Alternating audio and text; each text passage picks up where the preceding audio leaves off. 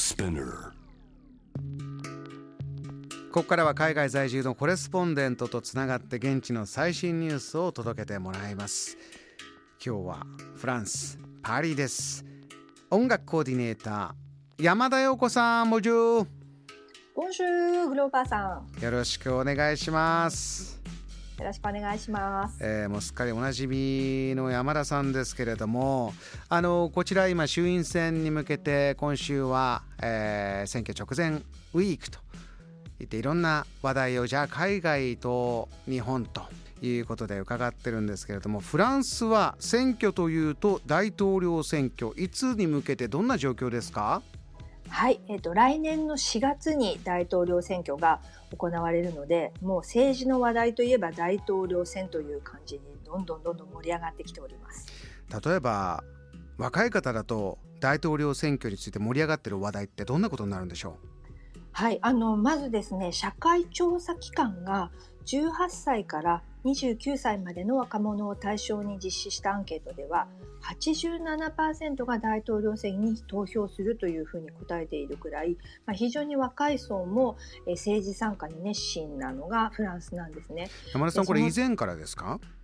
そうですね政治参加に関しては割とフランス人はあの若い時から親とね討論したりとかっていうことを家でもやったりする人たちなのでそれはそうだと思います。あのそれこそ記憶に新しいとこですとこう黄色いベスト運動とかねもうそれこそ本当大きな抗議とかデモとか、まあ、コロナになってもたくさんありましたけれどもとにかく動くというイメージもあります。そうですねあのフランス人は政治に参加するというそれこそ今グローバーさんがおっしゃったその黄色いベスト運動もそうなんですけれどもとにかく街に出てデモをしてっていう風にして自分が、えー社会参加をする政治参加をするっていうことをすごく重要に感じている国の人だと思います。そういった中で大統領選挙これは大きなものだと思いますが現時点では山田さんどういったことになってるでしょうか？はい。えっ、と、先ほどのその、えっ、と、社会調査のアンケートによるとですね、若者の一応一番人気は、現マクロン大統領になってまして、うん。続いて右派のグザビエ・ベルトランという元保健相そしてえー左派左派の不服従のフランス党という党の党首ジャン・リュック・メランションが3位となっているわけなんですけれども、ええ。まあ、あの非常に若者すり寄り政策なんていうふうにね揶揄されていますけれどもマクロン政権はですね人気 YouTuber の、まあ、クライ・エ・キャハリートと共演したりとか TikTok を始めたりネットフリックス風のポスターを作ってみたりとかですね非常にそういった、まあ、若者への目配せが功を奏していると言えるのかもしれません。山田さん日本だとなかなかパッとイメージがつかめない候補者の名前もあるんですが先ほどこうじゃあマクロンさんが1位で次いでザビエルさんがいてジャン・リュック・メランションさん3位こういうデータを見ると今の山田さん若い世代の関心というかフランスの世の中のどういったものが見えてくるんでしょうか？そうですね。あのやっぱり政治に関心を持ちましょうっていうことを非常に、えっと、若いインフルエンサーとかもですね、あの大きく言うようになってきてるんですね。うんで、ちょっとここで一人ご紹介したいのが、カミーユ・エチエンヌという23歳のアクティビストの女性についてなんです。はいえっと、グレンド・ポッシブル可能性の種というふうに日本語で訳せると思うんですけれどもという名前でインスタをやっている若者世代に大人気のインフルエンサーの女性なんですけれども、え。彼女はですねあのそれこそ本当にテレビの討論会とかにももう呼ばれるようなあのなんて言うんでしょうかね一躍有名人に今現在なっているんですけれども、えうん。先日もあの右派共和党の大統領候補であるバレリー・ペクレスという女性候補がテレビの討論会に呼ばれた際にえカミーエチエヌさんが、まあ、バレリーさんに質問をぶつけるという論客として一緒に出演したんですがはい右派にはエコロジーの概念がないですね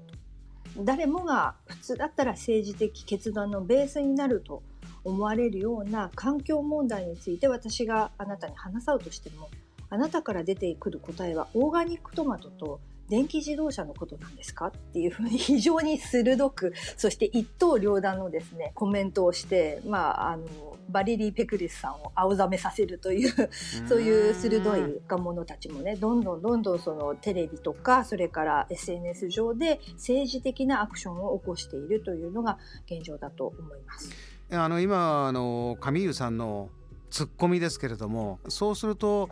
大事にしてほしい環境問題についてとなったらじゃあオーガニックの野菜であるとか電気自動車の話題ではなくてそれだけではなくてこういうことなんだっていうその若い方の肝のとこはどこなんですか？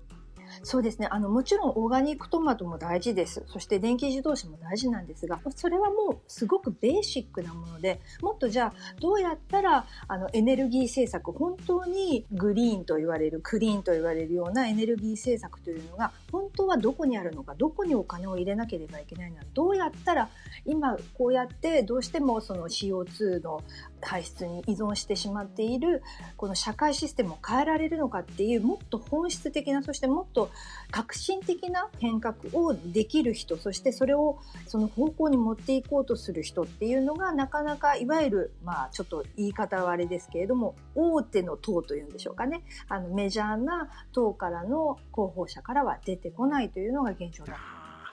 今ねエネルギーでいうと価格が上がってえー、それでもエネルギー次にこれというのがあるわけではないからじゃあ原発が結構増えていくような風向きもあって果たしてそれでいいのかとかいろんなお話出てきます。他にも大統領選にまつわる新しいトピックがあれば教えてください。はい、えーとですね、フランスの市民団体による大統領になってもらいたい政治家への投票というのが行われまして約10万人弱が参加をしましてその中で選ばれたのがギアナ出身の元法相のクリスティアーノ・トビラという女性とそれから以前もちらっとこのコーナーでお話をさせていただいた政治家のフランソワ・リファンこの2人がトップに選ばれまして。リュファンさん山田さん以前ちょっと面白い方なんだよって紹介していただきましたね。どんな方でしたっけ？はい。リュファンさんはですね、国会議員なんですけれども、まあ、ちょっと日本でも似たような感じで、あの、先日、某局の討論会で、あの、貧困ビジネスだなんていうふうに揶揄されて今、いた候補もいましたけれども、リュファンはですね、その本当に貧困層をどうやったら救えるんだろうか、どうやったら少しでも楽にできるんだろうかっていうことを政治的な理念として掲げている政治家になります。うんこの方大統領選にじゃあ出馬していくそんな風にご覧になります？いかがですか？私もね個人的には非常にリュファンさんに大統領になっていただきたいんですけれども、うん、あの彼はやはりですね、まあ、我々こう一般人が見るだにその大統領っていうこう大きな肩書きとか野望とかっていうよりももっと足元の本当に必要としている人たちにきちんと、まあ、富というか通常の生活が行き渡るような政策をしていくっていうことをもっと主眼に置いている政治家のようで、うん、最近なんですけれども彼は元ジャーナリストなので、えー、介護者とかそれから准看護婦掃除婦の女性たちを主役にしたドキュメンタリー映画を撮ってでそれが本当に先週公開されたばっかりなんですけれどもそれこそそういった女性たちというのはですね本当にまあこのコロナ禍で非常に重要な職だというふうに言われているんですけれどもなんと月収が10万円とかそれぐらいなんですね。ですから本当に月の終わりには冷蔵庫が空になってしまうというようなどうやって食べていったらいいのかわからないというようなあの状況に置かれている彼女たちの待遇改善を求めるような法案を国会に彼はね国会議員ですから提案をしてそして却下されるという顛末もあのドキュメンタリーの中では描かれているんですけれどもやっぱり彼はですねそのコロナ禍で貧困層が100万人フランスでは増えたと、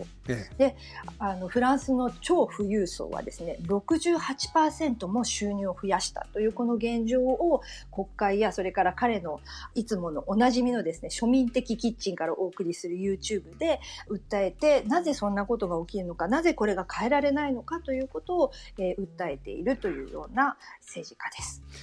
このアンバランス。どうバランスするんだ、えー、目の前の問題を映画にもしてそして YouTube 動画でも憤っているそういったリファンさんのお話また教えていただきました。山田さんまたお願いします。今夜ありがとうございました。こちらこそメッシーボクまたよろしくお願いします。メッシーボクこの時間はパリにいます。音楽コーディネーター山田陽子さんのお話を伺いました。JAM The Planet